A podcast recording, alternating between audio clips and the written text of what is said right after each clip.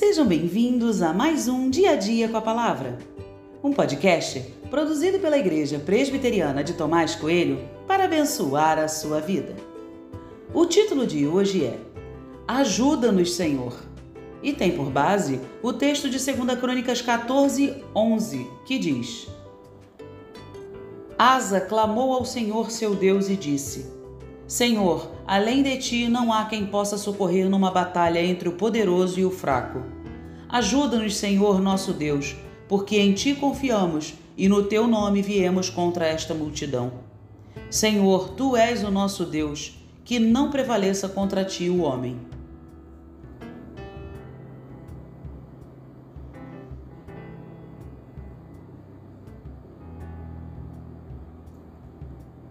Diz o texto bíblico que por anos, durante o reinado do rei Asa, houve paz.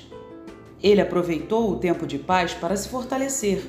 Construiu muralhas, portões, ferrolhos, fez tudo o que podia. Preparou um exército numeroso que tinha mais de 500 mil soldados. Mas o tempo de paz havia acabado e uma grande guerra estava diante de Asa.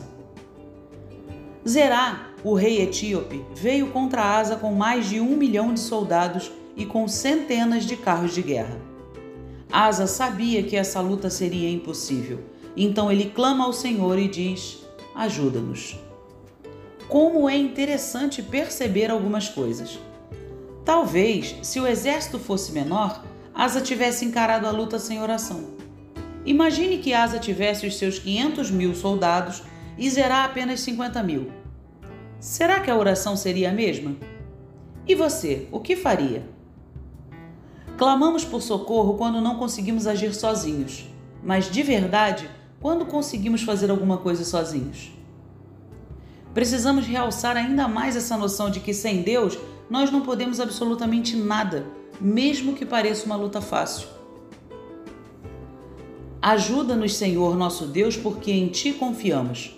É a oração de todos os dias quando tudo parece fácil e quando tudo parece muito difícil. É oração que se faz não diante do medo ou da dificuldade, mas porque de verdade precisamos do Senhor em nossa vida. Ajuda-nos, Senhor, nosso Deus, porque em Ti confiamos. É oração de dependência, de reconhecimento, de submissão.